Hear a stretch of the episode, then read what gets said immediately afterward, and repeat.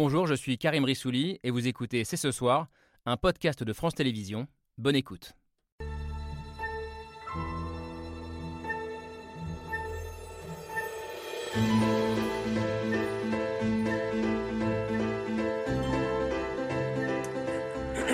Bonsoir à toutes et à tous, soyez les bienvenus sur le plateau de C'est ce soir. Dimanche, nous serons le 17 octobre 2021. Il y a 60 ans, le 17 octobre 1961, plusieurs dizaines d'Algériens étaient tués dans les rues de Paris par la police française. Un massacre et un tabou de l'histoire qui illustre le travail qu'il reste à faire pour réconcilier les mémoires de la guerre d'Algérie au moment où les tensions sont au plus haut entre Emmanuel Macron et le pouvoir algérien.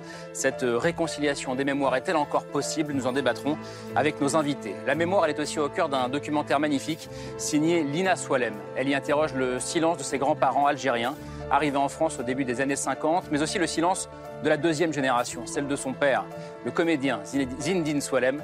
Tous les deux sont avec nous et avec la romancière Faiza Ghen, dont le dernier livre redonne lui aussi une voix à celles et ceux qui ont été dépossédés de leur histoire. C'est ce soir avec euh, Laure Adler et Camille Diao. Bonsoir mesdames. Bonsoir Karim. Et bonsoir Lina Swalem. Merci beaucoup d'être euh, avec nous ce soir, comédienne et donc désormais réalisatrice avec euh, ce premier documentaire, euh, L'heure Algérie, qui sort aujourd'hui en salle un peu partout en France, dans lequel vous vous tentez, j'allais dire, parce que c'est pas évident, de retracer l'histoire de Aïcha et Mabrouk, vos, vos grands-parents, votre pépé, votre mémé, comme mmh. vous les appelez. Euh, qui incarne cette génération d'Algériens euh, débarqués en France au début des années 50 euh, pour travailler, persuadés de retourner un jour chez eux en Algérie, qui vont rester ici. C'est un film, j'allais dire, un film simple, humble, mais c'est un grand film, je trouve, sur la douleur de l'exil, sur la mémoire effacée, sur le poids du silence, qui se transmet de génération en génération. N'est-ce pas, Zindine Swalem c'est un peu le, reproche que j'ai eu parfois, mais voilà, elle a rattrapé, elle a tout rattrapé, maintenant tout va bien. On vous connaît euh, en tant que, comédien, euh, vous aussi, mais vous êtes aussi le père, le papa de, Lina Swalem, euh, et le fils de ces deux déracinés, entre guillemets. Et vous êtes cette génération du milieu, en réalité, celle qui est née en France et qui a porté aussi ce, silence sur bah, qui Qui s'y est fait, qui l'a accepté, et puis qui n'a pas, qui, n'a pas essayé d'aller d'aller plus loin, qui s'est qui s'est accommodé de ce mm. silence et qui a fait avec, mais qui n'en pense pas moins on, a, on va en parler ce soir. Euh, avec nous également Faïza Ghen. Merci beaucoup d'être euh, là ce soir. Euh, romancière, l'une des romancières françaises d'ailleurs les plus traduites dans le monde. Kiff Kiff Demain, c'était quand vous aviez 19 ans. je crois ça avait été un énorme succès en librairie. Et vous aussi, dans votre dernier livre qui s'appelle La discrétion, publié chez Plomb, vous avez en quelque sorte rendu hommage à ces parents de familles immigrées d'Algérie. saga familiale dans laquelle vous dressez le portrait d'une mère de famille, inspirée beaucoup de votre mère à vous, une mère discrète. Donc on, verra ce que c'est que la discrétion. En tout cas, cette définition de la discrétion. Une mère qui a sacrifié sa vie euh, à ses enfants et à qui vous redonnez d'une certaine manière une voix dans ce, dans ce très beau texte. Texte. Lina Swalem, euh, le point de départ de ce, documentaire, euh, c'est la séparation de vos grands-parents. C'est pas pas courant. Après 62 ans de, mariage, de vie commune, ils se séparent, Mabrouk et, et, Aïcha. Et ce qui est assez fou, c'est que c'est cette séparation a priori banale qui va faire ressurgir en fait votre, votre envie de connaître leur histoire et de briser ce mur du silence Oui, en fait, c'est toutes les questions que je pose dans le film, c'est des questions qui sont nées au fur et à mesure pendant toute, euh, toute ma, ma vie de jeune adulte, disons. Mais c'est des questions que j'avais jamais osé poser, peut-être parce que je réalisais pas euh, l'urgence et la nécessité de capturer leur mémoire jusqu'au moment où j'ai appris qu'ils se séparaient. Donc c'est mon père qui m'a annoncé la nouvelle.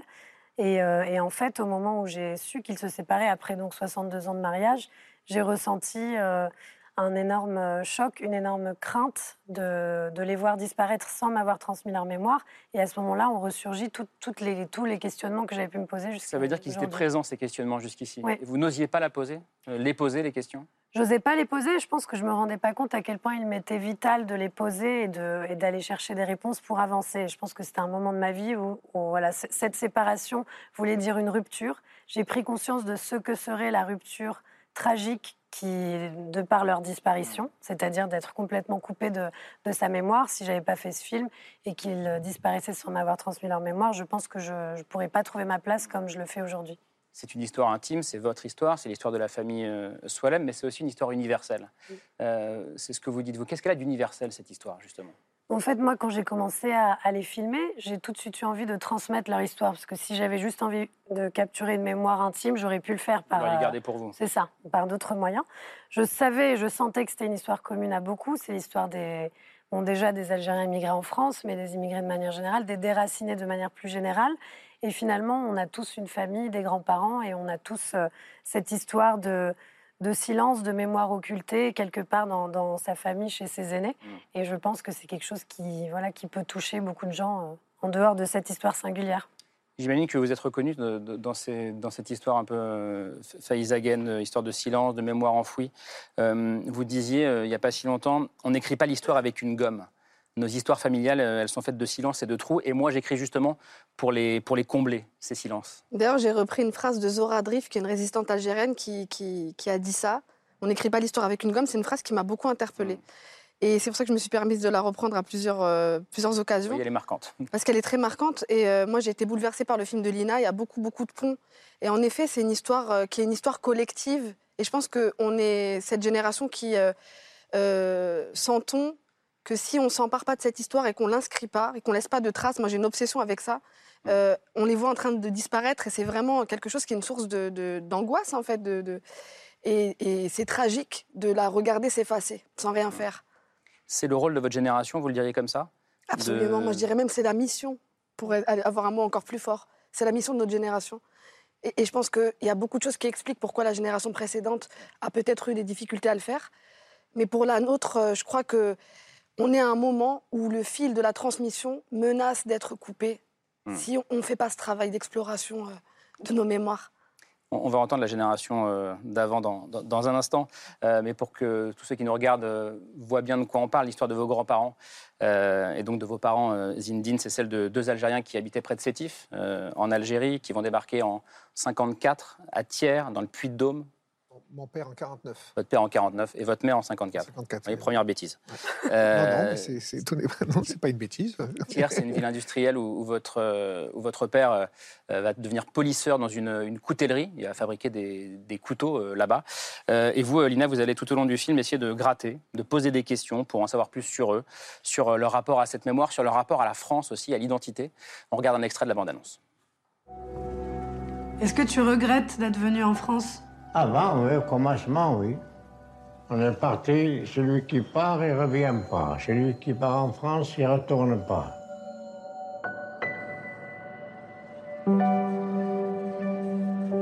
J'ai toujours pensé que c'était en Algérie, ces images. J'ai rêvé qu'on y était allé. Ouais, on dirait, mais on est à Thiers. Pourquoi vous avez jamais emmené vos enfants en Algérie, vous? Quand on est algérien, on est algérien. Il n'y a, pas besoin d'aller en Algérie. J'aurais voulu leur transmettre euh, la culture algérienne, quoi, la politesse, enfin tout, quoi. Eh ben, j'ai pas réussi. Ben, on est bien élevés, je trouve. Tu racontes n'importe quoi. Dès que tu lui parles de choses sérieuses, elle rigole.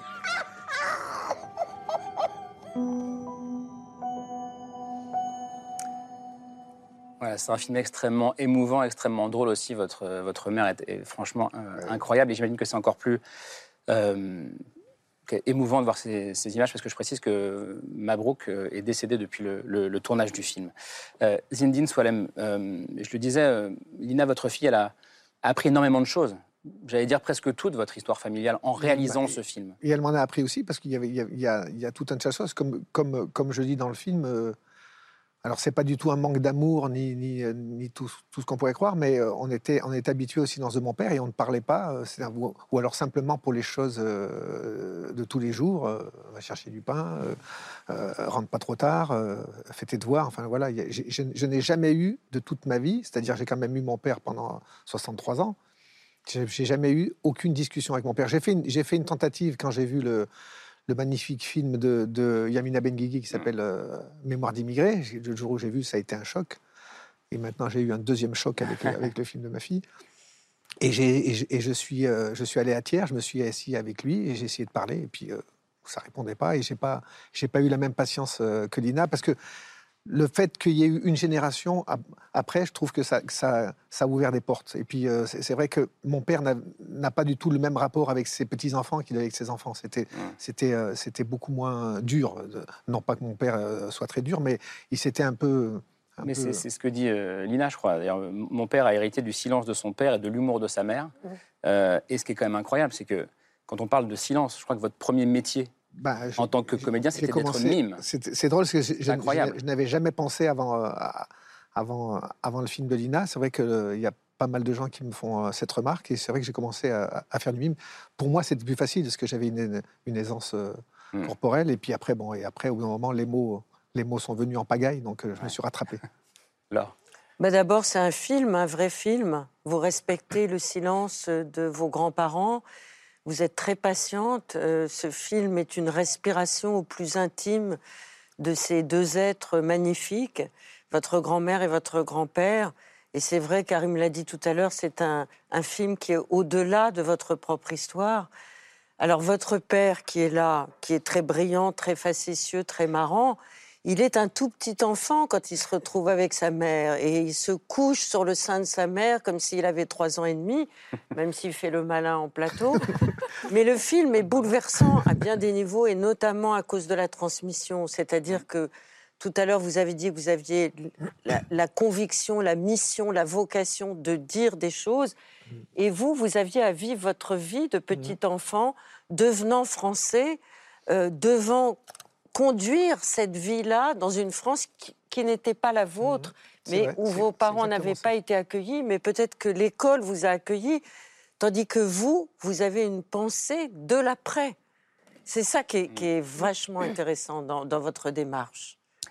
Devenant français, mais avec aussi, vous le dites, le mythe du retour. C'est-à-dire que vous, vous avez toujours pensé J'y ai pensé jusqu'à un certain âge. Retourner en Algérie. Voilà, alors que vous êtes né en France. Oui, oui. c'est-à-dire qu'on on a été élevé. Alors donc ça, là, je parle de la de la génération au-dessus, puisque vous êtes tous vous êtes tous l'âge d'être mes enfants, grosso modo. Euh, euh, c'est vrai que moi j'entendais plus jeune et j'y croyais, j'y croyais. On va faire des, on va bien travailler à l'école et puis après on rentrera chez nous et tu seras instituteur parce qu'à cette époque-là, l'aura de l'instituteur était était encore euh, très brillante et, et voilà, on devient adolescent et puis après on passe le bac et on va en fac et puis après le monde s'ouvre et puis on sait que on sait que Mais chez vous nous c'est étiez français, vous vous sentiez français. Non, parce que je me suis, comme je, dis- je le dis dans le film, moi je me suis fait naturaliser à 28 ans Et pourquoi? Parce que je me sentais pas français. Et ça, votre fille l'a appris Voilà. en, en faisant le film. C'est incroyable. Est-ce que, Ouais. est-ce que quelque part vous en voulez un peu à votre père?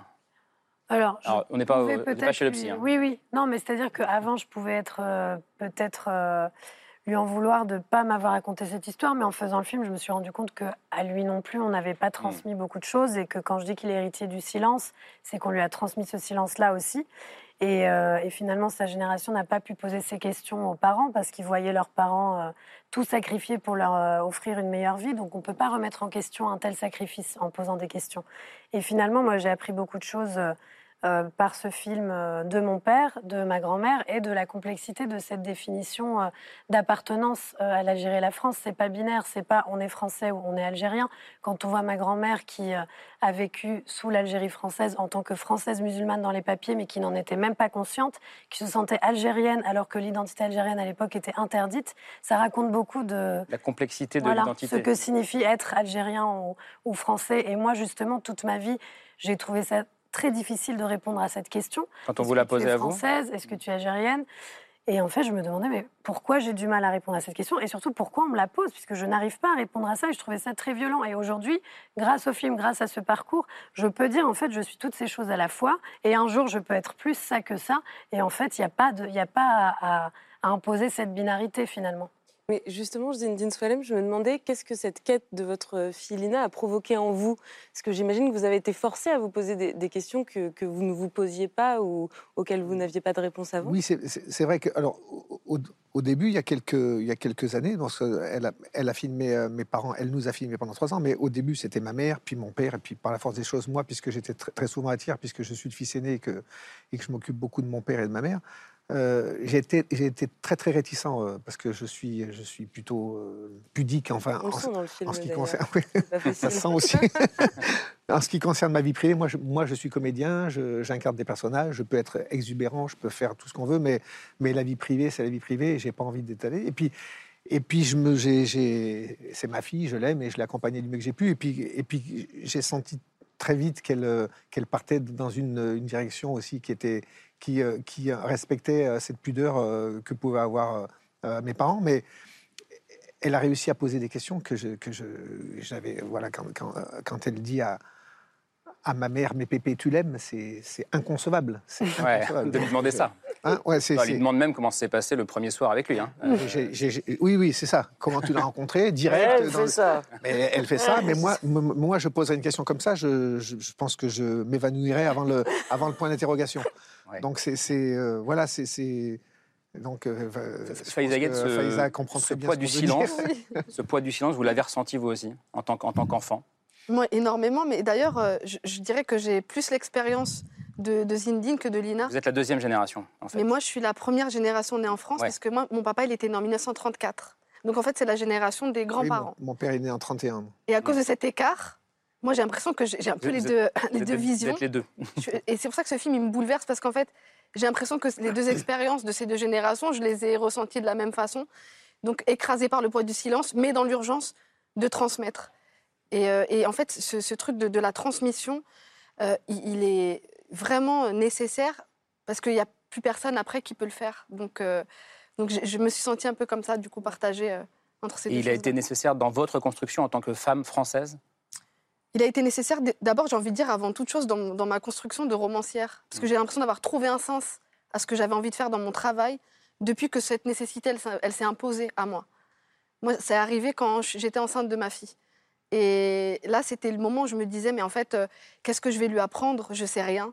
Il faut commencer à parler, il faut commencer à poser des questions. Et puis après, j'ai perdu mon papa à 27 ans. Donc c'est trop tôt, j'ai pas le temps. Et du coup, je me suis tournée vers ma mère pour, euh, pour euh, commencer cette enquête intime qui a été l'objet de le, enfin, la naissance de, de- de mon dernier roman. Donc ce, roman, La discrétion, il a un personnage principal qui est Yamina, qui est du coup une espèce de miroir de votre mère, en tout cas qui est inspirée euh, par, votre, par votre mère. Elle a quatre enfants, elle vit à Aubervilliers, euh, en banlieue parisienne. Et, j'ai l'impression que la question que vous posez, euh, en quelque sorte dans ce livre, c'est tout simplement qui, sommes-nous? Comment est-ce qu'on fait pour euh, faire cohabiter toutes ces identités qui sont un peu coincées en fait entre la grande et la petite histoire? Exactement, la, la question c'est qui, qui sommes-nous? Euh, Et je reviens sur ce que disait Lina tout à l'heure, ça, ça, me- ça résonne très fort pour moi aussi, c'est si je dois militer pour une chose, et à travers le, le prisme de l'intime et du roman, c'est vraiment euh, pour la complexité, pour le droit à la complexité qui nous est refusé en permanence, au point qu'on ne se rend même pas compte qu'on nous enferme dans, dans- dans justement des identités figées. Une identité, c'est d'abord, on doit la choisir, se définir soi-même, euh, et puis c'est voué à, à- à muter, à, à se transformer. Et peut-être que, comme tu disais tout à l'heure, Lina, on se sent plus quelque chose aujourd'hui et on se sentira davantage autre chose plus tard. Donc, euh, et ça vient aussi de, de- de justement de ces silences, de ce- ces mythes du retour. Moi, j'ai été élevée aussi dans ce mythe du retour, et pourtant, je suis née en 1985. J'étais persuadée qu'on allait rentrer en Algérie un jour. Et, et c'est c'est vécu peut-être aussi comme une forme de trahison de choisir une autre voie. Donc, il y a plein de voies possibles d'ailleurs. Ouais, et, vous, et vous disiez au, début, quand j'écrivais, j'ai l'impression de trahir les miens. Euh, et même d'être euh, du côté de la France, quelque part, Mais c'est-à-dire que. contre l'Algérie. Après, moi, je suis peut-être un peu, euh, même dans la symbolique, bien sûr, parce que déjà, j'écris de gauche à droite. En fait, il y a des choses, en fait, on, on est à contresens. On doit, on doit en permanence réinterroger des gestes qui peuvent avoir l'air anodins pour tout un chacun, mais, mais je trouve que ça nous demande beaucoup, beaucoup de- d'efforts et de travail, euh, cette question de, de l'identité. Il y a aussi autre chose qui est commun entre vos deux démarches. Vous, en tant que romancière, dans le dernier livre, La discrétion, vous, en tant que romancière, vous voyez votre mère telle qu'elle ne s'est jamais vue. Et vous lui rendez sa dignité.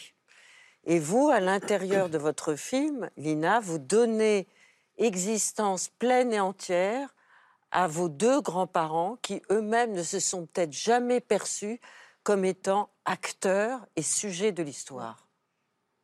Bah justement, moi, c'est quelque chose que j'ai découvert aussi en faisant le film, parce que je partais vraiment euh, de cette envie d'avoir des réponses rapides, claires. Euh, je partais un peu comme une petite fille dans l'urgence qui voulait absolument tout comprendre d'un coup. Puis je me suis heurtée à ce silence qui existait. J'ai compris que derrière, finalement, ce n'était pas des secrets, mais une douleur qui est la douleur du déracinement. Et j'ai rapidement compris que je n'aurais pas ces réponses euh, clairement formulées que j'attendais, mais aussi parce que ils ne se sont jamais racontés, ils n'ont jamais pu se raconter, on, les a- on leur a jamais tendu l'oreille. Et, euh, et par ailleurs, il y a des choses qui eux-mêmes ne se sont pas autorisés à formuler pour pouvoir avancer dans cette vie. C'est des vies de non-choix, que ce soit ma grand-mère ou mon grand-père, ils n'ont ni choisi de se marier ensemble, ni forcément de venir en France parce que l'un venait pour le travail, l'autre accompagnait un mari qu'elle ne connaissait pas. Et du coup, il ne fallait pas se poser de questions et ne pas ne rien formuler autour de ça parce que c'est très violent. Et moi, je voulais pas formuler ces choses-là à leur place. Et j'ai rapidement compris que justement, le, défi de ce film aussi était de faire ressortir et de rendre visible l'indicible et l'invisible, parce que c'est des vies qui sont déjà invisibilisées. Donc c'était important de pouvoir les faire exister dans, dans l'espace public pour que nous, on trouve une place aussi et que notre existence ait une assise euh, réelle, Des vies dans, le- dans le quotidien. invisibilisés, des gens qui ont été dépossédés de leur existence. Exactement. Ça aussi, euh, Inès Wallem. Ils sont arrivés, euh, que ce soit dans votre cas, dans votre cas, au tournant des années 50, en tout cas euh, d'Algérie ici en France. Et Pierre Michel s'est replongé dans cette époque des années 50-60. On regarde et on reprend la discussion ensuite.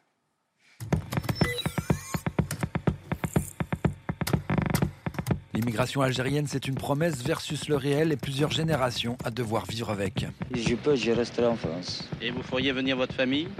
Si possible. On l'appelle la troisième vague d'immigration. L'industrie a besoin de leurs bras et les attire par milliers chaque année dans la métropole. Années 50 après la guerre, il faut reconstruire et la France a besoin de main-d'œuvre. Les Algériens débarquent en premier. Des hommes, des hommes d'abord seuls, des travailleurs et un problème. L'installation et le logement des travailleurs nord-africains. Un problème, une solution, du moins si l'on en croit les actualités de l'époque. Dans un cadre agréable à Pont-de-Vivo, un nouveau centre d'hébergement de travailleurs nord-africains attend ses premiers pensionnaires. 12 centres en tout pour alors 312 000 travailleurs. Cuisine tout équipée, inauguration en grande pompe et un but affiché. Assurer aux travailleurs nord-africains l'éducation et l'adaptation nécessaires à la vie nouvelle qui les attend dans la métropole. Mais c'est peu dire qu'on n'avait pas tout prévu. Combien êtes-vous Dans une pièce?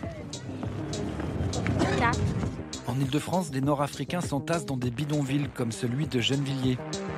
Cette capitale de la misère, où 3000 Nord-Africains algériens pour la plupart vivent dans des conditions que la vérité de ces images me dispense de commenter. Et puis, il y a la construction des premiers HLM, l'interview de monsieur et madame Zaïd. Lui est ouvrier taulier, elle est ouvrière décoratrice. À eux deux, ils gagnent environ 130 000 francs par mois. Et puis viendront les premières restrictions aussi. Les immigrants arrivant pour la première fois doivent être en possession d'une carte prouvant que ces immigrants ont cherché en vain du travail en Algérie. Années 50, ils sont venus, ils ont travaillé et certains ont fait ce qui n'était pas forcément leur métier. Moi-même, je vous montre des certificats de professionnels et manœuvres dans le bâtiment. En 79, la télé retournait dans une cité de Gennevilliers. Les enfants de ces immigrés parlaient de la France et du travail de leurs parents. Moi, je vois pas un Français travailler dans les poubelles ou bien dans les travaux. On fait euh, quand même partie un peu de la France parce qu'on est né en France. S'ils nous insultaient, c'est comme si ils insultaient un peu euh, la France. Faïs Hagan, vous avez une, une formule, vous dites aussi que vous voulez euh, souvent réparer l'offense de l'oubli. Est-ce que c'est ce qu'on vient de voir dans ces images? L'oubli de ces hommes et de ces femmes euh, C'est un, objectif, réparer l'offense. Ça, ça va être long, ça va être compliqué parce que c'est dur de réparer une offense telle. Euh, pour moi, symboliquement, réparer l'offense, c'est aussi déjà parler, raconter et dire ce qui s'est passé et, et aussi donner la parole euh, aux gens qui ont vécu ça ou qui sont héritiers de cette histoire-là finalement. Parce que c'est une histoire qui a beaucoup été rac- racontée du point de vue du roman national, de manière officielle, et ça aussi, confronter euh, les histoires et les témoignages, cette histoire intime avec euh, ce, qu'on, ce dans quoi on a été euh, bercé, Bercé. euh, c'est important. Parce qu'il y a beaucoup de contrastes. Inès Wallem, votre, euh, votre grand-père, euh, Mabrouk, euh, on sent une colère chez lui. Euh, Alors pour moi, c'est pas vraiment Un une- ressentiment, je Oui, c'est une amertume, Une c'est une aigreur peut-être. Bah, c'est en fait ce que voilà ce que je pense qu'il a vécu et qui rejoint ce qu'on se disait tout à l'heure, c'est que non seulement il a été dépossédé de sa propre histoire parce qu'il est né euh, dans une Algérie française qui ne le reconnaissait pas pour qui il était. Ensuite, il a été euh, appelé pour travailler en France euh, pour contribuer à l'effort de main d'œuvre euh, demandé. Et je pense que dans le film, moi, j'ai découvert aussi le jeune homme qu'il a pu être à ce moment-là, parce que il est arrivé à 18-19 ans euh, de la campagne algérienne et a découvert cette industrie. Donc je pense qu'au départ, il avait une certaine fascination et peut-être l'espoir d'une vie meilleure, malgré le fait qu'il n'ait pas choisi. Et puis finalement, l'homme euh, de, de 85 à 88 ans que j'ai filmé est un homme qui est conscient de s'être fait exploiter toute sa vie et qui par ailleurs a été dépossédé de nouveau de, de sa mémoire de travailleur parce qu'en plus d'avoir été exilé et séparé de sa famille, de sa terre, il a travaillé toute sa vie dans la coutellerie, ses usines ont été abandonnées et sa mémoire est absente de tous les, mémoires, tous les lieux de mémoire de cette coutellerie euh, à Thiers dans cette ville. Parce que... Et vous l'avez emmené sur les lieux d'ailleurs. euh, Absolument. Et c'était aussi pour réparer ça. Et où il n'y a, aucune trace des ouvriers Aucune algériens. trace. Moi, je suis allée dans le musée pour. euh, Pour euh, rebondir euh, sur ce que dit Lina, c'est qu'on connaît le, le- le blanchiment des troupes à, la, libération. Pour euh, défiler sur les, Champs-Élysées, on a, enlevé tous les tirailleurs sénégalais, algériens et autres. Et en France, euh, à Thiers, quand Lina a cherché euh, des, des- des images d'archives avec des, des ouvriers algériens, alors qu'il y en avait énormément, impossible de trouver, alors que je, moi, je suis né là-bas, j'ai fait des études à Clermont-Ferrand, je suis resté, je suis resté 5 ans en lettres, j'ai les copains à France 3 Auvergne, j'ai les copains à la montagne, on a téléphoné partout, il n'y a pas d'image. Chaque fois qu'il y avait des photos des, usines, voilà, on les mettait de côté. Et puis c'était des- les des- travailleurs algériens de côté. il y a- on n'a on, on n'a pas trouvé, euh, on- on n'a au-delà pas de- trouvé de, de Au-delà photos. des là. images, il n'y a même pas. euh, moi, quand j'ai visité le musée de la coutellerie, c'est parce que je cherchais des traces de cette histoire de travail. Comme mon grand-père avait du mal à la raconter, j'ai essayé de la trouver par d'autres biais. Il n'y avait même pas euh, une pancarte avec quelques lignes en disant euh, voilà, dans- à, dans- à ces années-là, des, ouvriers algériens sont venus, étaient polisseurs de couteaux. Ils représentaient presque 60% de la main-d'œuvre. Ben justement, on dit main-d'œuvre. Mm. Et quand on s'interroge sur le mot de main-d'œuvre, c'est même pas des sujets, c'est même pas des, des corps pensants, c'est Oui, c'est des main-d'œuvre. objets économiques. Objet. De travail. Et il y a une question, euh, Faizagen, que vous posez dans, dans votre livre, qui, qui est la suivante. Comment, avec tout ce qu'ils ont vécu, n'ont-ils pas la haine? Et en fait, vous nous donnez une, sorte de clé de compréhension assez tôt dans le livre. Ça intervient après une, une scène qui est, qui est assez dure, franchement, où, où Yamina va chez le médecin. Et euh, ce médecin euh, lui- la tutoie d'emblée, euh, la, la traite avec beaucoup de co- condescendance, cache à peine son racisme. Sauf qu'elle, elle n'a n'a pas de ressentiment, elle a aucune colère. Elle, se- elle refuse de se mettre en colère d'une certaine façon. Et, et vous écrivez et si aujourd'hui, pour cette femme de 70 ans, refuser de se laisser envahir par le ressentiment était une façon de résister? C'est une très belle idée. Moi, j'ai l'im- j'ai l'impression qu'on a beaucoup aussi euh, raconté du coup euh, cette, euh, cette immigration et c'est encore plus particulier parce que c'est une femme. Euh, donc, euh, cette génération-là, assez peu socialisée par le travail, elles étaient beaucoup euh, dans les foyers euh, à s'occuper des enfants, etc. Donc, il y a l'idée toujours qu'elles ont subi quelque chose. Moi, j'avais envie de rendre justement justice à ce personnage en, disant elle a décidé d'être au-dessus de ce mépris. Elle a décidé d'être au-dessus de cette condescendance pour protéger ses enfants de cette colère, justement. Et je trouve que ce parti pris, en tout cas, moi, c'est celui dont, je me suis servi dans le roman et en fait, même dans ma vie de femme. Euh, je pense que ça raconte l'histoire autrement. Encore une fois, c'est une question de prisme, c'est une question de perception. J'ai décidé de changer ça. Je pense que c'est des femmes qui ont eu la force, le courage, l'intelligence euh, de, de, de transformer les choses, qui étaient, enfin, des situations qui étaient terribles, bien souvent, euh, en- en- avec leur force. Et c'est pour ça qu'elles ont fait tenir une génération debout. Moi, je me demande toujours par quel miracle ça s'est produit. Mais votre grand-mère aussi, elle est pareille. hein. Votre grand-père, il est un peu résigné, il est en colère parce qu'il a été doublement effacé de l'histoire, de sa propre histoire et de l'histoire nationale. Mais votre grand-mère, je ne sais pas si c'est parce qu'elle a toujours eu la pêche, euh, si elle a toujours eu cette énergie, mais elle a sa propre culture, sa propre résistance. Elle donne, elle donne, elle donne. Elle, elle ne se fait jamais euh, abaisser. Mais justement, Pourquoi? ça rejoint ce que Dit. Elle, elle sait de...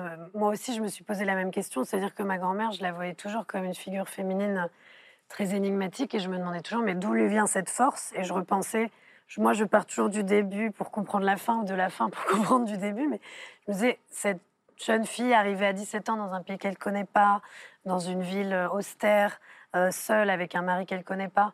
Comment elle a réussi à devenir cette femme euh, de 84 ans aujourd'hui, aussi sociable, aussi aimante, aussi joviale Et en fait, je me dis, bah, je ne sais pas d'où ça vient, mais ça doit venir de sa mère, de, de choses qu'on lui a transmises. Et je pense que inconsciemment, elle s'est accrochée peut-être à l'insouciance de, de sa jeunesse, à cette force euh, qui lui a permis d'avancer. Et elle s'accroche euh, à l'amour euh, des siens, à l'amour de son entourage. Et, et elle a réussi à trouver une, une forme d'attachement à l'endroit où elle est arrivée parce qu'elle s'est construite avec l'amour des autres. Alors que mon grand-père, lui, On- n'a pas du tout été élevé dans un sentiment euh, anti-français. euh, Il n'y a, Mm. a pas de haine, il n'y a pas de.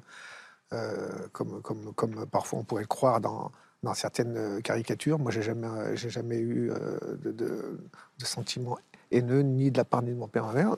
On était là, on respectait, on ne devait pas faire de bruit, on ne devait pas se faire remarquer, on allait re- rentrer chez nous. Et puis, et puis après, après, c'était, c'est, après, c'est nous, c'est la première génération. euh, On leur a fait comprendre que non, euh, chez nous, c'était ici et qu'on, a- et, et qu'on allait rester. Quoi. Et Donc, qu'on avait le droit de faire du bruit. et qu'on avait le droit de, de parler un peu fort sans être, euh, sans être spécialement méchant. Mais c'est intéressant, il ne fallait pas faire de bruit parce que vous, vous avez une autre hypothèse aussi, Lina Swalem, sur le- la raison de ce silence assourdissant de cette génération-là. Euh, vous dites euh, le parcours de ces, ces Algériens il est contradictoire en soi Mm. euh, parce qu'ils sont restés dans le pays euh, qui les a colonisés et contre lesquels ils se sont battus. Et ça, c'est Mm. c'est très compliqué à Ouais. comprendre. Bah ça, en fait, je l'ai réalisé en... parce que j'ai fait de l'histoire, donc j'ai lu beaucoup d'ouvrages sociologiques, historiques sur cette histoire euh, de la colonisation française en Algérie, de l'immigration algérienne en France. Et quand j'ai lu ça, je dis mais oui, en fait, comment j'ai pas réalisé ça avant? Finalement, ces gens qui sont venus, bon, mes grands-parents sont venus dans les années 50, donc avant même le début officiel de la guerre d'Algérie en 54, mais ils étaient à Sétif en 45 quand ça s'est passé, donc ils étaient déjà euh, baignés dans cette, euh, dans ce climat de répression. Massacre de Sétif, Exactement. 1945. Voilà. euh, Et, euh, et finalement, ils sont arrivés pour travailler en pensant que c'était temporaire à l'indépendance. Mon grand-père est allé euh, en Algérie voir s'il pouvait retrouver une place. N'a pas pu se réinstaller là-bas.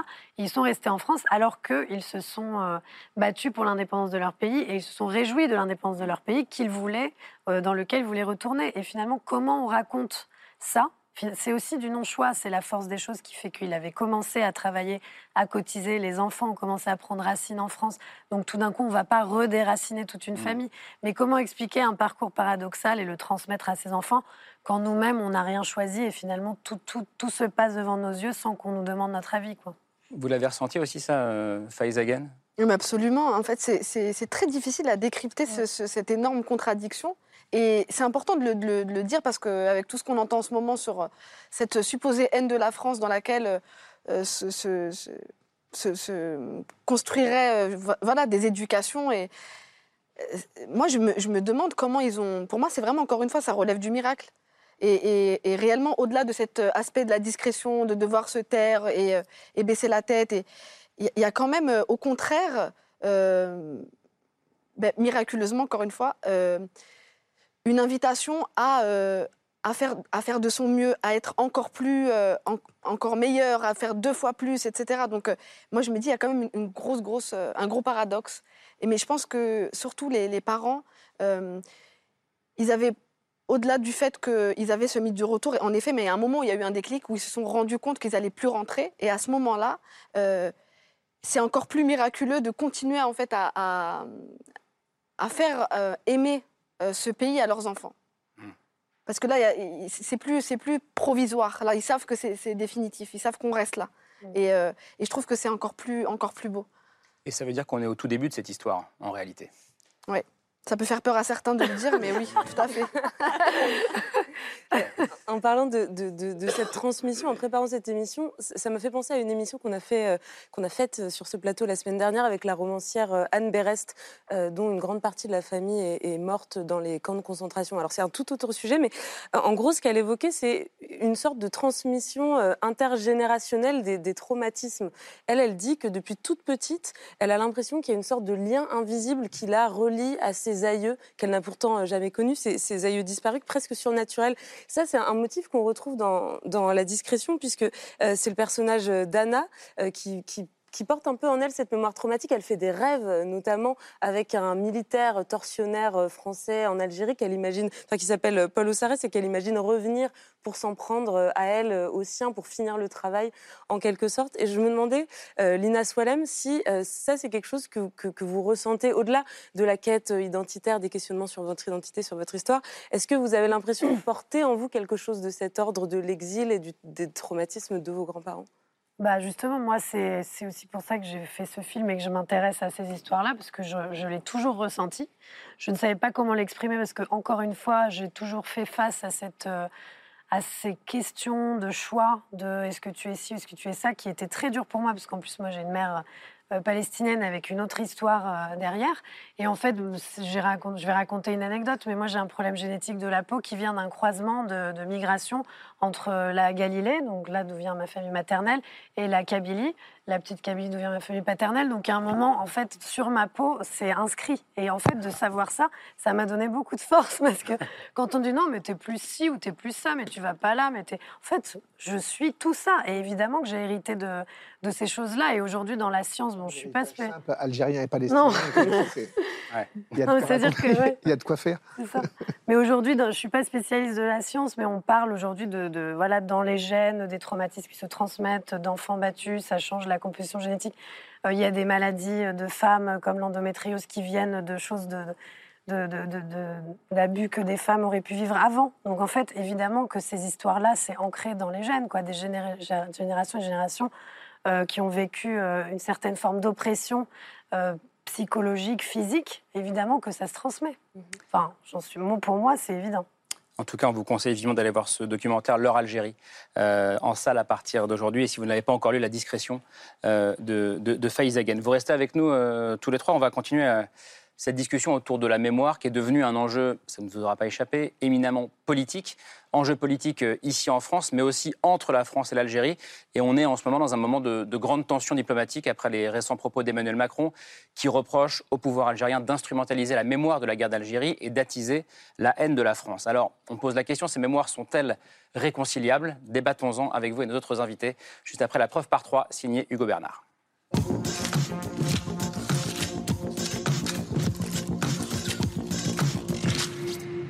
La preuve par trois commence par cette image. La une du journal algérien Le Soir, parue le 4 octobre dernier, et dans laquelle il y a grand un, un récit. Le récit d'une rencontre entre Emmanuel Macron et des jeunes issus de familles ayant vécu la guerre d'Algérie. Lors de cet entretien, le président a dénoncé Le système politico-militaire algérien qui s'est construit sur une rente mémorielle et qui dit tout le problème, c'est la France. des mots durs dans un contexte de réparation mémorielle délicat, 60 ans après la guerre d'Algérie. Nous, nous avons enclenché un travail. Travail en profondeur avec la jeunesse française et franco-algérienne. Mais le président assume pouvoir déplaire. Il y a sans doute des désaccords.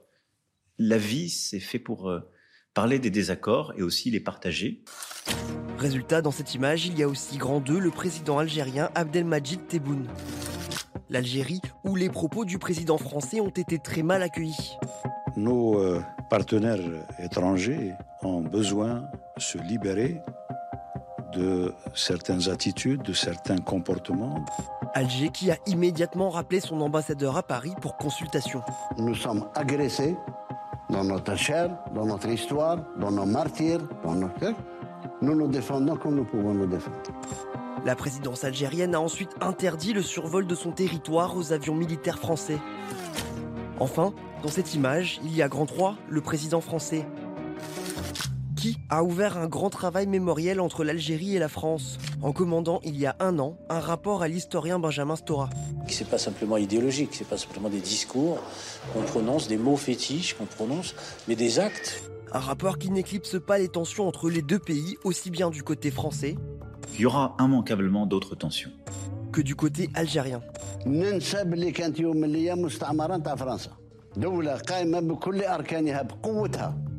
Des blessures du passé encore bien présentes.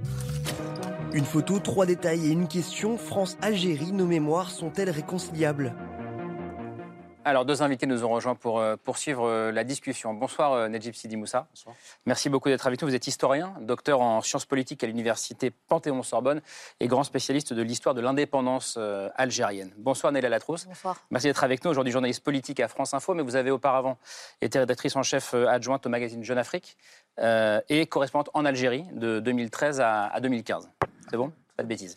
Euh, je voudrais qu'on revienne sur les propos d'Emmanuel Macron, euh, parce qu'ils font couler beaucoup d'encre euh, en ce moment. C'était il y a une dizaine de jours, donc devant des petits-enfants des différentes mémoires algériennes à l'Élysée. Des mots qui ont été rapportés, mais qui ont été prononcés devant des journalistes, quand il accuse le, pouvoir algérien d'entretenir une, rente mémorielle qui reposerait sur des contre-vérités et sur la haine de la France. Est-ce qu'il y a une part de vérité, euh, Nedjib Sidi Moussa, dans ces propos du président? Alors, bon, c'est ce qui est filtré dans la presse, en tout cas ce qui a été retenu et ce qui a suscité la polémique, ce sont ses propos. Effectivement, il a, il a tenu d'autres propos, notamment peut-être sur lesquels on reviendra, quand il avait dit qu'il fallait reconnaître la part française de l'Algérie et la part algérienne de la France. Peut-être que ce sera l'occasion de- d'en débattre. Euh, quand, on, quand on parle de rente mémorielle, euh, en Algérie, on a plutôt l'habitude de parler de rente pétrolière euh, jusqu'à présent. Euh, ça renvoie à une réalité. Alors, l'expression, elle peut paraître péjorative, hein, parce que le, le- le régime algérien, donc euh, issu de la révolution anticoloniale, il, aussi, il a aussi construit sa légitimité justement sur la base de cette lutte-là. Donc effectivement, il a pu instrumentaliser, il a pu asseoir sa tutelle autoritaire sur le peuple algérien en disant on vous a libéré, mais vous vous taisez. D'accord? Donc on doit vous guider et vous ne remettez pas en cause notre pouvoir et vous n'allez pas trop loin dans les revendications démocratiques et sociales. Donc évidemment, il y a une part de vérité, une part de vérité qui a été aussi contestée dans la rue à partir du- de février 2019, comme, comme on l'a tous observé. par, euh, par- par une bonne partie de la population algérienne. Naïla Latrousse, vous qui avez euh, vécu là-bas, qui continuez à, à suivre euh, ce qui se passe euh, de près en, en Algérie, est-ce que cette euh, rente mémorielle, vous l'avez constatée aussi dans les discours? Je parle du pouvoir algérien. En tout cas, il y a un discours mémoriel euh, qui est euh, utilisé euh, politiquement, euh, mais qui ne m'a pas semblé, au regard de, de- de mon expérience aussi de journaliste politique en France, complètement euh, euh, dissonant avec, euh, avec ce à quoi on assiste ailleurs. Je vais replacer le débat dans, dans- dans des débats français très, très actuels. Tout le débat autour de revoir ou pas les lois mémorielles en France sur une proposition d'un candidat euh, d'extrême droite, Éric Zemmour, c'est une question qui revient aussi à se dire à un moment, est-ce que la France a plutôt été du côté de la résistance? Est-ce que la France a été entièrement résistante? Ou est-ce qu'elle a été euh, d'une certaine façon euh, plus impliquée qu'on qu'on ne le dit dans la collaboration. Et ces débats-là, on voit bien que dès qu'ils ressurgissent, ils, euh, rouvrent des blessures. euh, ce Qu'aujourd'hui, en fait, toute l'hystérisation du débat politique en France sur cette question-là euh, tient aussi à, cette idée de savoir quelle, nation on forme, qu'est-ce qu'on raconte ensemble comme récit commun en France. En Algérie, il est vrai que l'histoire étant beaucoup plus récente, puisque la, guerre de décolonisation date d'à peine, d'à peine 60 ans, il est vrai que c'est un discours qui revient. Mais c'est pas le seul dans cette utilisation de l'histoire pour dire qu'il y a une nation algérienne résiliente. Un autre élément beaucoup plus récent d'histoire qui est également utilisé, c'est par exemple la décennie noire, la décennie de terrorisme qui revient assez régulièrement et qui a été également utilisée euh, par euh, le pouvoir politique pendant la Révolution en disant attention, il y a des blessures qu'on ne veut pas rouvrir, euh, les ouvertures démocratiques, on a vu ce que ça a pu donner dans un passé récent, attention aussi à ne pas retomber là-dessus. Donc ça m'a pas semblé, en tout cas de mon expérience et de mon observation de journaliste sur le terrain, euh, complètement euh, délirant ou alors complètement différent de ce que j'ai pu voir ailleurs. Ce que, ce que, je- ce que j'entends aussi, et c'est ce que vous dites, je crois, euh, Najib Sidi Moussa, c'est que euh, s'il y a rente mémorielle, elle est des deux côtés, en réalité. évidemment. La France aussi a une rente mémorielle de la défaite. Oui, oui. Et je dirais même qu'il y a des- rentes, effectivement. C'est une défaite, c'est ce qu'il faut peut-être rappeler. Et euh, vous avez mentionné euh, euh, le nom d'un candidat que je ne répéterai pas, euh, ou en tout cas quelqu'un qui va s'annoncer peut-être. Il n'est pas encore candidat. Pas encore candidat, il n'est pas encore candidat. Il s'appuie effectivement sur des crispations qui sont issues de cette défaite qui a été euh, effe- effectivement très mal vécue par le nationalisme français et par l'impérialisme français. À l'inverse, il y a une victoire politique euh, des, des Algériens colonisés et l'indépendance. C'est quelque chose qu'il ne faut, pas- faut pas effacer. On ne peut pas revenir dessus. Néanmoins, néanmoins euh, les crispations, les tensions, c'est qu'a-t-on fait de l'indépendance de l'Algérie? Qu'a-t-on fait de cette indépendance? Qu'a- Qu'a-t-on fait de cette victoire? Ça aussi, c'est extrêmement important. Et ce qui se disait dans les rues, dans les rues d'Alger et dans les rues du pays depuis, euh, depuis 2019, depuis février 2019, c'est qu'en gros, il y avait une assimilation qui était faite, une identification qui, à mon avis, est discutable entre justement la France coloniale et le régime algérien. D'accord? Il, y avait un, il y avait un signe égal qui était placé entre les deux. Ça se discute largement, mais en tout cas, c'est ce qui était, ce qui était porté. Donc, la rente mémorielle ou les rentes mémorielles, elles sont plurielles. Ça aussi, à mon avis, c'est une question, ou en tout cas un point sur lequel j'aurais aimé insister. Elles sont, euh, les mémoires, elles sont fragmentées, et les mémoires sont des constructions, sont des batailles politiques, ce sont des négociations entre des entrepreneurs de mémoire, entre les pouvoirs publics. Euh, c'est une discussion également entre historiens, entre journalistes, etc. Pourquoi est-ce qu'on va à un moment donné parler d'un épisode ou d'un massacre plutôt que d'autres? Tout à l'heure, je sais qu'on a parlé du 8 mai 45. Pourquoi est-ce qu'on parle du 17 octobre 61 plutôt que, plutôt que d'autres massacres Euh, Donc, Là encore, il y a tout le jeu du politique, il y a le rapport de force. Et en France, euh, en France ben, il y a plusieurs mémoires de la guerre d'Algérie. Il y a plusieurs mémoires de la guerre d'Algérie. Il y a une mémoire de gauche, il y a une mémoire de droite, il y a une mémoire d'extrême gauche, il y a une mémoire d'extrême droite. Et puis, euh, il y a le peuple français au milieu. Mais non, justement, s'il y a plusieurs mémoires euh, qui sont peut-être irréconciliables, ça je n'en sais rien, euh, est-ce que c'est pas bien de poser sur la table la question de ces mémoires, de dire, comme le dit Emmanuel Macron, eh ben, c'est le, le traumatisme, euh, le nœud, le nœud des traumatismes français, il est peut-être là. Euh, Est-ce que c'est une bonne chose, pour se dire les choses simplement, de regarder cette histoire en face ou d'essayer de le faire? Alors déjà, vous avez dit regarder l'histoire en face, c'est pas la mémoire. De Et je, faire. je suis, mais je suis d'accord avec vous sur, la dernière proposition. Je pense qu'il faut regarder l'histoire en face. Mais il faut être capable de l'écrire. Il faut avoir les moyens de le faire. Il faut avoir des personnes recrutées à l'université. Il faut pouvoir travailler dans les archives des deux côtés de la Méditerranée. Donc elles doivent être ouvertes. Il faut aussi laisser les, les- donc les chercheurs faire leur travail et euh, les libérer des polémiques successives qui, euh, effectivement, moi je- j'ai peur de le dire, mais je suis d'accord avec Emmanuel Macron sur un point, au moins un point. Je pense qu'il euh, euh, y a une centralité refoulée de la question algérienne en France. Et elle dépasse même la question coloniale, comme vous l'avez euh, comment cité tout à l'heure, parce qu'il y a aussi la mémoire de la guerre civile des années 90, qui, elle, en fait, les clivages issus de la, de la guerre civile algérienne des années 90, en fait, ont été retraduits, requalifiés à travers ce qu'on appelle aujourd'hui la question musulmane en France. Donc c'est extrêmement important, à mon avis, pour comprendre ces tensions, ces clivages euh, récurrents. J'ai l'impression que sur ce, que sur ce dossier, Emmanuel Macron, il manie une sorte de, de en même temps, comme, euh, comme, il, il- il- enfin, voilà, comme, comme il aime le faire. C'est qu'il y a plusieurs enjeux qui se mélangent. D'un côté, il y a un enjeu qui est interne à la société française euh, de la place de la diaspora euh, algérienne en France aujourd'hui, de son intégration aussi. Et puis, de l'autre côté, il y a des enjeux euh, diplomatiques de relations bilatérales entre deux pays, la France et l'Algérie. Naila Latrousse, est-ce qu'il a raison de manier ce en même temps Emmanuel Macron? Parce que ce, ce sont des sujets évidemment indissociables ou est-ce que justement c'est un peu un mélange des genres qui mène à, à, euh, bah, à des, enfin voilà, à ce qui s'est passé, à savoir une crise, puisqu'on s'adresse à deux interlocuteurs en même temps d'une certaine façon. D'abord, je partage vo- votre constat. Effectivement, il y a, euh, il y a, il y a une double dimension dans, dans- dans la question euh, algérienne vue par, euh, par Emmanuel Macron. Il y a la dimension euh, interne, c'est-à-dire quand il reçoit euh, euh, des enfants d'Algérie ou, ou- ou- ou des Algéries, tel, tel que, transparaît le, le- le script rapporté par le, le journal Le Monde. Il, il évoque l'ensemble des mémoires algériennes qui se retrouvent aujourd'hui en France, celles euh, des, des- des enfants d'immigrés, celles des, euh, des, des- des- Des descendants de Harki, des descendants de immigrés récents, de, de gens qui sont nés ici, qui sont nés là-bas, et en disant tout cela, c'est notre rapport à l'Algérie. Et à mon sens, il a raison de le faire, et à mon sens, l'Algérie gagnerait aussi à le faire en interne. Il y a aussi des histoires d'Algérie qui doivent être traitées de part et d'autre comme étant euh, un sujet euh, purement intérieur. Ensuite, sur la question diplomatique, je pense qu'Emmanuel Macron n'a rien à gagner à en faire un enjeu de relations bilatérales. Il n'y a, rien à en gagner. C'est pas, ce n'est pas euh, la, la question de, de la mémoire qui va régler euh, les enjeux de coopération sécuritaire, les enjeux Ouais. de coopération économique, les, les- les- les- les- les enjeux d'immigration. C'est deux sujets qui sont complètement disjoints, qui en général pourrissent la conversation, puisque euh, à défaut de réussir à réconcilier ces mémoires ou à regarder ces histoires en face en même temps et dans un temps court, ça ne permet pas de résoudre d'autres problèmes et d'autres enjeux qui sont d'une d'une acuité ou en tout cas d'une urgence beaucoup plus immédiate. Donc en réalité, je, pense que c'est une erreur qui a été faite dès le départ en pensant qu'en soldant ce passé-là, euh, la France allait pouvoir avancer avec l'Algérie sur d'autres dossiers. Et je crains que euh, l'expression euh, maladroite ou, inacceptable, si on reprend le terme d'Alger, qui a été la sienne ces derniers temps, est en réalité l'expression d'une- frustration que d'avoir au, départ peut-être pas fait le bon diagnostic sur ce qui allait permettre de dénouer les nœuds entre les deux pays. Faïz Hagen, comment est-ce que vous entendez cette, euh, cette conversation? Et Quand je, posais la question d'est-ce que Emmanuel Macron a, a raison de se dire que l'histoire algérienne est, euh, est l'un des nœuds euh, de la société française aujourd'hui et qu'il faut bah, aller le travailler pour régler certains problèmes? Est-ce que, est que vous êtes en accord avec ça? Est-ce que vous le ressentez aussi? Moi, ce que je trouve intéressant, c'est de rappeler qu'il y a une différence entre histoire et mémoire, effectivement, et que ce sont des mémoires qui sont plurielles. Et de mon point de vue, en fait, c'est que on, on- on a, on ajoute de la confusion à quelque chose qui est déjà très compliqué. Et que ce- ce- ce- ce- ces questions diplomatiques, ces questions euh, euh, franco-algériennes, moi j'ai l'impression qu'elles n'ont pas grand-chose à voir avec ce dont il est question quand on parle de, des mémoires euh, des descendants de- d'immigrés algériens, de la diaspora, parce que pour moi, c'est avant, et tout, avant toute chose une question française. D'abord.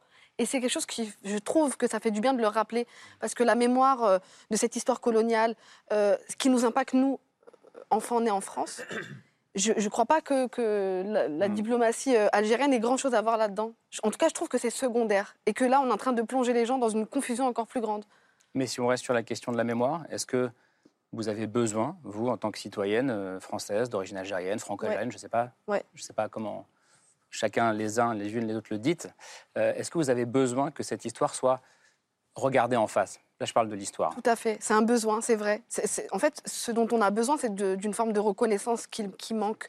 Terriblement. Exactement le terme, j'emploie tout le temps, parce que moi, ce qui me gêne dans, la- dans, dans ce qu'a dit euh, Macron, c'est la juxtaposition de ces deux mots, rente mémorielle. Ça me, Moi, ça me choque énormément, euh, c'est pas, pas ce qui est demandé. Et, et- et souvent, les Algériens ne ne demandent pas de, de- de- de repentance, demandent une reconnaissance. Une reconnaissance, voilà, on, c'est pas, on, on demande à personne de se mettre euh, à genoux, voilà, c'est juste une simple re- reconnaissance. Et je pense que, que les choses pourront, pourront un peu se, se- se diluer. Nous, on a été élevés là-dedans, on, on fait partie de, de ceux qui ont, qui, enfin moi je, moi je me suis intéressé à beaucoup, euh, j'ai lu, euh, mais, mais tous les livres que, j'ai lus sur, sur euh, l'Algérie, je, ne les ai pas lus ni au collège, ni au lycée, ni en fac, je les ai lus après. Et il y a un manque, évidemment. Et, quand, et moi, quand j'entends ça, c'est- c'est-à-dire que quand j'entends, il y a quelques, quelques mois, je crois que Macron était en, en Algérie et il parlait à des jeunes, il disait, mais maintenant, il faut, il faut avancer, il faut, il faut euh, solder le passé. faut- c'est- C'est-à-dire que quoi, on est, on est des animaux, on- on- on on n'a pas le droit d'avoir une mémoire et, d'avoir, euh, et, de, et de savoir euh, ce qui s'est passé. Enfin voilà, c'est, c'est- je suis un peu... Je, je m'arrête là parce que je pars très vite après. Oui, non, non, je, suis- je suis tout à fait d'accord sur le fait de, cette association mémoire-histoire. À mon avis, elle, ajoute de la confusion à la confusion. Je, suis- complètement d'accord. Euh, le fait également de mélanger euh, le registre diplomatique avec des questions qui sont euh, strictement franco-françaises. Il y a aussi un volet qui est franco-algérien. Il ne faut faut, pas non plus le nier, il ne faut pas le refouler. Euh, mais je pense que ce qu'on oublie quand on parle de mémoire, en fait, c'est que euh, la, la question aussi qui est importante, c'est en réalité, en France, d'un point de vue français, c'est qu'est-ce qu'on fait finalement des binationaux? C'est quoi leur place dans cette société? Des Français d'origine algérienne, des Algériens qui vivent en France, ou des Franco-Algériens? De ceux qui se, indépendamment de la manière dont ils se définissent d'ailleurs, ont un rapport intime, charnel avec, avec cette histoire. C'est ça en fait dont on parle en réalité. C'est les braises sur lesquelles certains euh, à droite et à l'extrême droite veulent souffler en réalité. C'est quelle est la nation, quelle est quelle est la, Qu'est-ce qu'aujourd'hui, parce qu'on parle de nation algérienne, je sais que parmi les choses qui ont fait polémique, c'est est-ce qu'il existe une nation algérienne avant, avant 1830 Ce qui est une fausse question, à mon avis. Une des phrases d'Emmanuel Macron devant ces jeunes. Tout à fait, tout à fait, tout à fait. C'est Il c'est une- sous-entend qu'il n'y a peut-être pas de nation algérienne avant la colonisation mais qui sous-entend aussi, voilà, voilà. en fait, poser la question, en fait, mais ça pose une autre question, c'est était-il légitime de coloniser l'Algérie? C'est ça que ça voulait dire en réalité. Donc, à mon avis, c'est une fausse question. Il faut, il faut- c'est un débat qui, euh, qui, euh, dans des cercles académiques, peut, peut être mené, mais en réalité, euh, Il euh, rallume il- des braises inutilement. tout à fait, complètement, complètement. Mais je pense que justement, quand on parle de mémoire, en fait, on parle d'individus concrets. En fait, on parle d'individus concrets. Quelle est leur place dans cette société?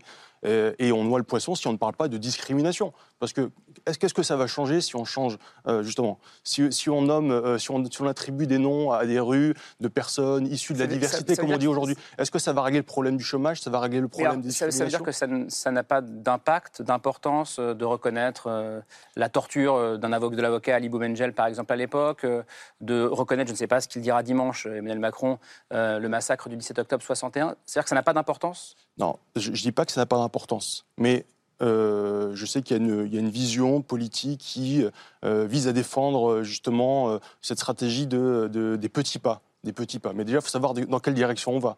Il faut savoir de quelle direction on va et surtout savoir aussi si on ne si on pas revenir en arrière également. Donc, le symbolique, pourquoi pas? Maintenant, il y a des questions concrètes aussi qu'il faut régler. Mm. Je pense que la mémoire ne va pas régler les- tensions énormes bah, qui se sont révélées aussi depuis le confinement. hein. On, on sort de la question euh, franco-algérienne. euh, Il y a la question de la précarité aussi qui est, qui est- qui est importante. Et je ne pense pas que, encore une fois, changer le nom des rues va, euh, va apporter des solutions aux problèmes concrets qui se posent à plein de gens dans ce pays. Je reviens sur le, ce que vous appelez le symbolique, mais en tout cas, est-ce que Mm. est-ce que c'est important pour vous, Linda Swalem, ou pas, euh, Je de pense que c'est reconnaître important, les crimes mais- du passé de- Ah oui, c'est important, mais c'est pas, ça ne peut pas suffire en fait. C'est-à-dire qu'on parle aujourd'hui dans les débats euh, euh, qui me sont accessibles, hein, parce que parfois quand c'est trop diplomatique, euh, ça m'échappe un peu. Mais justement, justement, c'est cette confusion qui fait que on commence à s'emparer, on commence à libérer notre parole, et tout d'un coup, on nous amène vers un territoire qu'on ne maîtrise plus, donc on ne peut plus parler de nous. Et c'est là où tout est mélangé. Mais, euh, mais pour moi, en fait, on parle toujours de des tensions euh, à partir de la guerre d'Algérie et la post-indépendance, qui finalement est la fin d'une histoire d'une colonisation. Et euh, il faut revenir au départ, quoi, 1830, et euh, un tiers des hommes qui sont massacrés dès ce moment-là. Et moi, j'ai fait des études d'histoire aussi pour comprendre ce qui s'est passé, parce que c'était pas normal au lycée d'avoir une page sur les colonisations dans le monde, avec trois lignes sur l'Algérie. Euh, alors que c'est une histoire française. Mm. Donc euh, je pense qu'il y a déjà un énorme travail, comme vous le dites, d'histoire. Il y a un énorme travail de reconnaissance des mémoires individuelles, parce qu'on ne peut pas créer une mémoire collective euh, sans l'addition de toutes ces mémoires individuelles. Et en fait, à force de vouloir toujours représenter toutes les mémoires, il y en a toujours, il y a toujours les mêmes qui sont mises de côté. En fait, c'est ça le problème. Ce que, paye sans doute aussi Emmanuel Macron dans, euh, cet épisode un peu éruptif, c'est euh, plus globalement euh, une diplomatie, comment le dire? de, de la manière la plus simple possible, une, une diplomatie qui a, qui a donné le sentiment, en fait, mais vraiment de ne pas savoir où elle allait. Euh, si, si on, si on dézoome un peu et qu'on regarde l'ensemble de la politique étrangère française à l'égard des pays arabes, mais également à l'égard des, des pays africains. Euh, vu d'Alger, euh, qui l'Algérie est un pays où, où le, le régime regarde beaucoup, beaucoup ce qui se passe chez les voisins. Donc, il regarde beaucoup ce qui va se passer en Tunisie, en Libye, au Mali, au Tchad, qui n'est pas un voisin immédiat, mais, mais, mais qui va regarder aussi de, de ce côté-là. Et moi, ce qu'on ce qu'on me dit à Alger, on me dit, mais, mais, regarde, Neila, euh, au Mali, euh, la France a, euh, a- tenté de soutenir un, président qui était honni par sa population euh, parce que la junte qui, l'a renversé ne, lui convenait pas. Alors que dans le même temps, au Tchad, quand Idriss Déby décède dans des circonstances un peu louches, le, soutien automatique au fils Déby n'a pas, n'a pas pris quelques heures. Donc en fait, vu d'Alger, la France continue à activer dans son cercle d'influence en Afrique, et autant pour le régime que pour une partie de la population qui est sortie dans la rue, euh, Paris jouerait un jeu jouerait un jeu euh, sur le, le- le continent africain, et y compris en Algérie. Euh, moi, j'ai été très frappée dans les manifestations d'avoir d'un côté euh, le, le discours du régime qui expliquait qu'il y avait euh, des mains étrangères, et que généralement la main étrangère, c'est soit le Maroc, soit la France, dans le discours algérien, qui, euh, qui faisait descendre les populations dans la rue, et dans le même temps de voir dans, dans- dans les mêmes manifs des, euh, des panneaux anti-France en, en présentant les, les tenants du régime, y compris le chef d'état-major de l'époque, comme étant un soutien de la France, ou en tout cas comme s'étant affiché aux côtés du chef d'état-major français. Donc des deux côtés du régime, mais aussi de la population, on ne peut pas réduire, comme le fait Emmanuel Macron, le rapport à la France uniquement à une obsession du régime. Du côté de la population aussi, quand on regarde ce qui s'est passé dans les pays autour, on considère que la France continue de vouloir jouer euh, euh, de, de son influence sur le, sur le continent en Algérie aussi, et donc on se méfie énormément de ce qui peut provenir de France, d'où aussi une réaction épidermique des populations. Euh, été extrêmement frappée dans, dans mon cercle euh, amical, de sources, enfin des gens extrêmement divers, opposition, euh, régime, euh, euh, des gens qui s'intéressent pas à la politique, des gens très connectés, qui étaient outrés du discours d'Emmanuel Macron en se demandant qui il essayait de déstabiliser.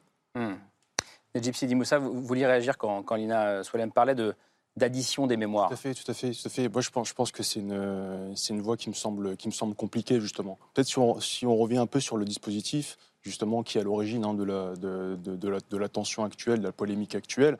Moi, j'aurais aimé savoir, j'aurais été curieux de savoir sur quels critères justement ces jeunes ont été, euh, ont été sélectionnés. Alors j'ai cru comprendre qu'effectivement il y avait un, un lointain descendant de, de l'OAS, je crois, quelqu'un qui était une descendante plutôt côté FLN. Si je ne dis pas de bêtises, je crois qu'il y a six sous, il y a 18 jeunes, Oui. 6 sous-groupes, en gros, c'est ça?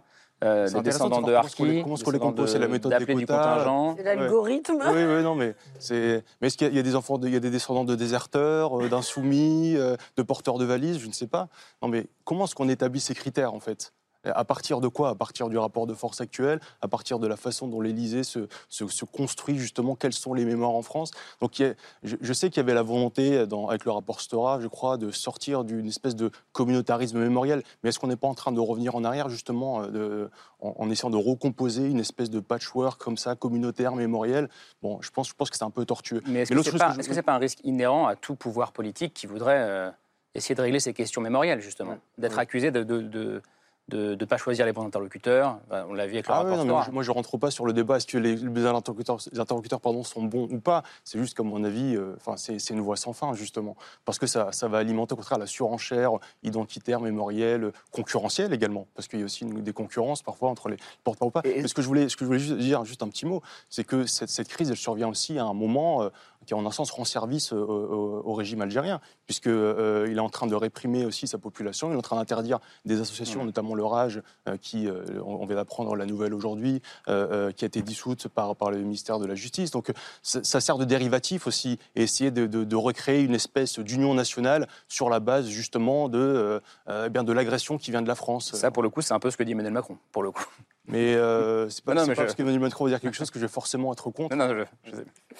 Euh, bah, pour conclure, je voulais revenir euh, sur euh, la citation qui, que vous avez placée en exergue de, de votre livre La discrétion Faizagen. C'est une citation de James Baldwin, donc auteur afro-américain, penseur afro-américain aussi, qui dit beaucoup, je trouve, de, de cette difficulté à apaiser, euh, la- bah, en l'occurrence, la mémoire franco-algérienne, même des générations plus tard. Je vais la lire. Il faut beaucoup de souplesse spirituelle pour ne pas haïr celui qui vous hait et dont le pied écrase votre nuque, et ne pas apprendre à vos enfants à le haïr exige une sensibilité et une charité encore plus miraculeuse. Alors, est-ce que cette charité et cette euh, sensibilité que James Baldwin qualifie de miraculeuse, Faizagan, est-ce que vous pensez qu'elle est possible aujourd'hui, envisageable? Pour moi, elle a été possible euh, pour la génération de nos parents. Moi, quand je lis cette phrase la première fois dans La prochaine fois le feu, j'ai déjà 30 ans et je pense qu'à ma mère, en fait, quand je lis ça. Donc je pense que, évidemment, qu'elle est encore possible.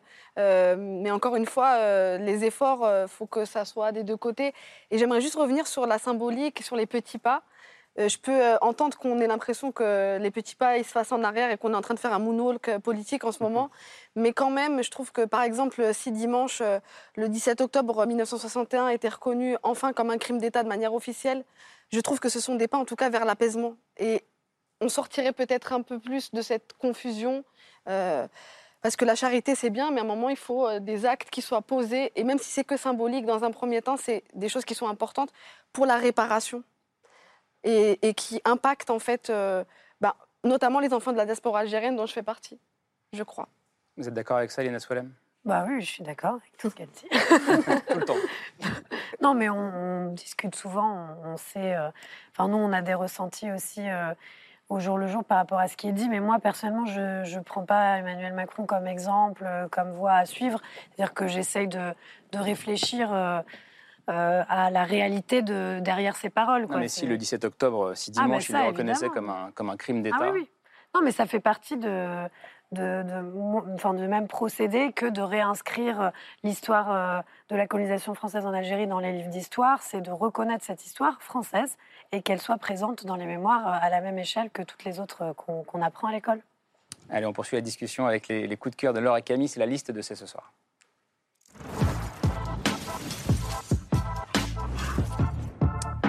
Camille, justement, un podcast qui revient sur le, massacre du 17 octobre 61 dans les rues de Paris. Oui, précisément. Alors, on parlait d'addition de, différentes mémoires. C'est un podcast qui propose euh, une parole qu'on entend peu sur, euh, sur cette date, ce, ce 17 octobre. C'est celle d'un petit-fils de policier euh, qui a été tué. Alors, il s'appelle François Perrache.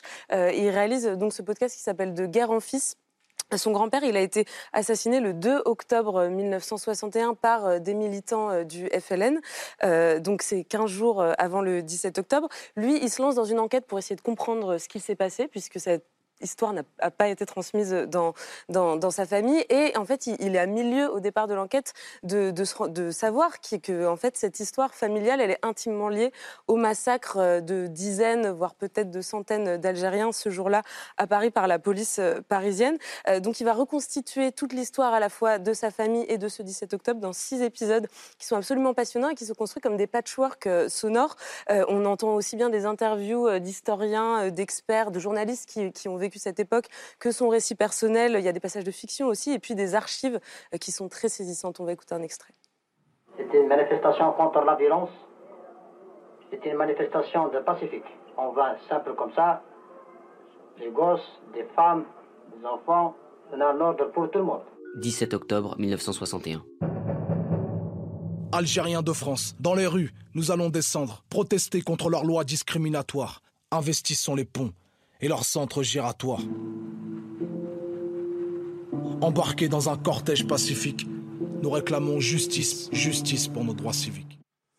Donc ça, ce texte qui, fait le récit de la journée du 17 octobre, il est déclamé par euh, le rappeur Medine. C'est dans l'épisode 4 qui est euh, vraiment euh, consacré à cette journée-là. Mais donc il y a six épisodes. Et ce qui est intéressant, c'est que globalement, ce podcast, il, cherche à... Enfin, dans lequel François Perrache, en gros, essaie de comprendre si son grand-père assassiné était un héros ou un salaud. Finalement, il dessine beaucoup plus globalement toute une histoire. Et là, je vais citer l'auteur du rapport de la France à ses Arabes. C'est passionnant et c'est sur le site d'Arte Radio et toutes les plateformes de podcast. J'ai cru vous voir réagir, Nelly Latrousse, je ne sais pas si. Ah, mais je, je, vais, je vais l'écouter euh, en, en, sortant de ce pas. vous n'avez pas d'informations sur le 17 octobre. Vous ne savez pas s'il sera je... reconnu comme un crime d'État ou s'il y a des. J'ai pas d'informations particulières sur ce qu'Emmanuel Macron euh, a en tête, mais. Euh, je, sais qu'en tout cas, il, la tonalité sera plutôt d'aller dans l'apaisement avec Alger, parce que l'Élysée, dans, dans, sa réaction après la publication du papier du Monde, a quand même été très, très, très, euh, allez, on va dire, mesuré, ou en tout cas a semblé beaucoup sur la, sur la retenue, à, à dire oui, bon, bah, ça a été dit. C'est des propos qui n'ont jamais été confirmés, jamais démentis, mais jamais mmh. confirmés non plus. Et l'Élysée Ce sera sa première prise de parole. Euh, il a parlé sur France Inter, mais vraiment officielle depuis le, le début du. Et sur France Inter, la, tonalité était déjà à l'apaisement, et je crois savoir qu'il euh, qu qu souhaite aller dans cette direction-là. Laure, votre choix euh, C'est ben, un... un... livre d'entretien entre deux femmes euh, magnifiques. L'une, vous la connaissez bien, c'est Michel Perrault, grande historienne devant l'éternel et grande féministe. L'autre, on la connaît moins bien en France, mais c'est dommage pour nous. Mais je suis sûre que vous la connaissez. Elle s'appelle Vassila Tamzali. C'est une grande féministe aussi. C'est une militante des droits de la femme et des droits humains. C'est aussi une avocate, elle a eu des responsabilités à l'UNESCO pendant longtemps. Et ces deux femmes dialoguent à partir de leur propre histoire, de leurs propres engagements. Alors Michel Perrault, elle fait partie d'une génération qui a été construite justement euh, par la guerre d'Algérie. Comme elle dit, on appelait ça les événements à l'époque, on ne disait pas la guerre d'Algérie. Elle, elle a été une militante de FLN, elle a pris des risques, elle pensait que l'indépendance était nécessaire. Vassila est un peu plus jeune que Michel Perrault. Elle a construit sa propre histoire dans, l'indépendance de l'Algérie, qu'elle a vécue dans sa chair, dans son corps, dans son âme. Alors, elle a des thèses assez dérangeantes, Vassila Tamzali, mais qui sont, à mon avis, très intéressantes et passionnantes, parce que là aussi, la parole se libère sur des sujets très complexes, comme vous l'avez dit, toute génération confondue pendant toute cette émission. Elle dit l'indépendance a été un moment de gloire et de réassurance de notre propre identité. Mais par contre, Vassila Tamzadi dit et après, ceux qui ont géré le pays ont déçu les illusions de nos parents et peut-être aussi nos propres illusions dans notre jeunesse. Et ensuite, elle dit que les hommes politiques algériens sont en train en ce moment de ruiner tous les espoirs de l'égalité des femmes avec les hommes en Algérie.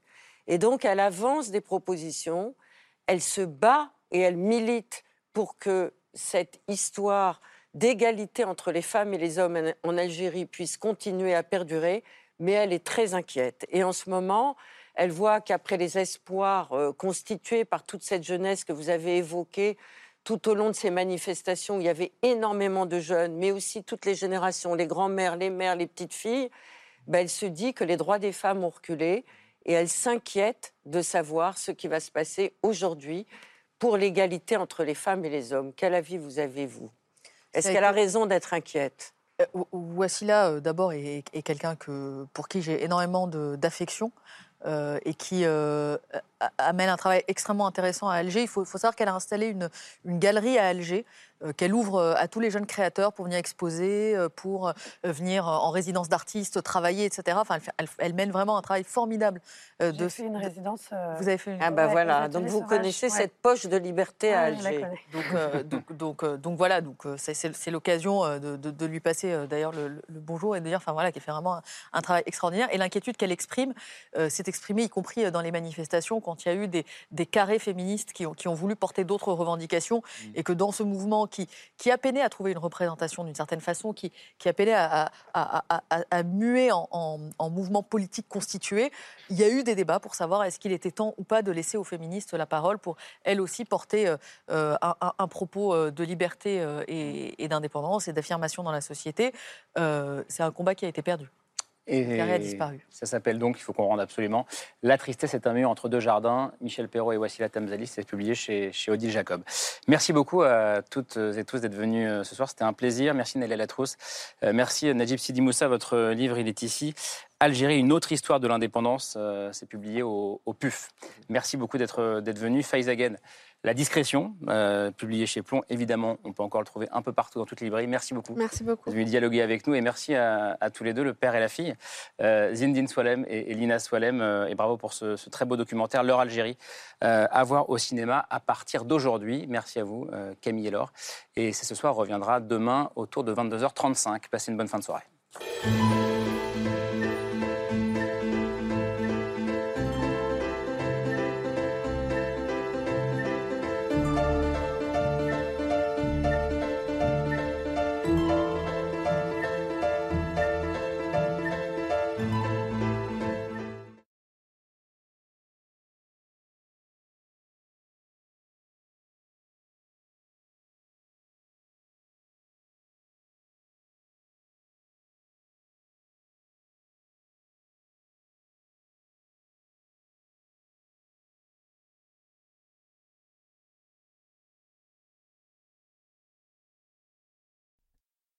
C'était C'est ce soir, un podcast de France Télévisions. S'il vous a plu, n'hésitez pas à vous abonner. Vous pouvez également retrouver les replays de l'émission en vidéo sur France.tv.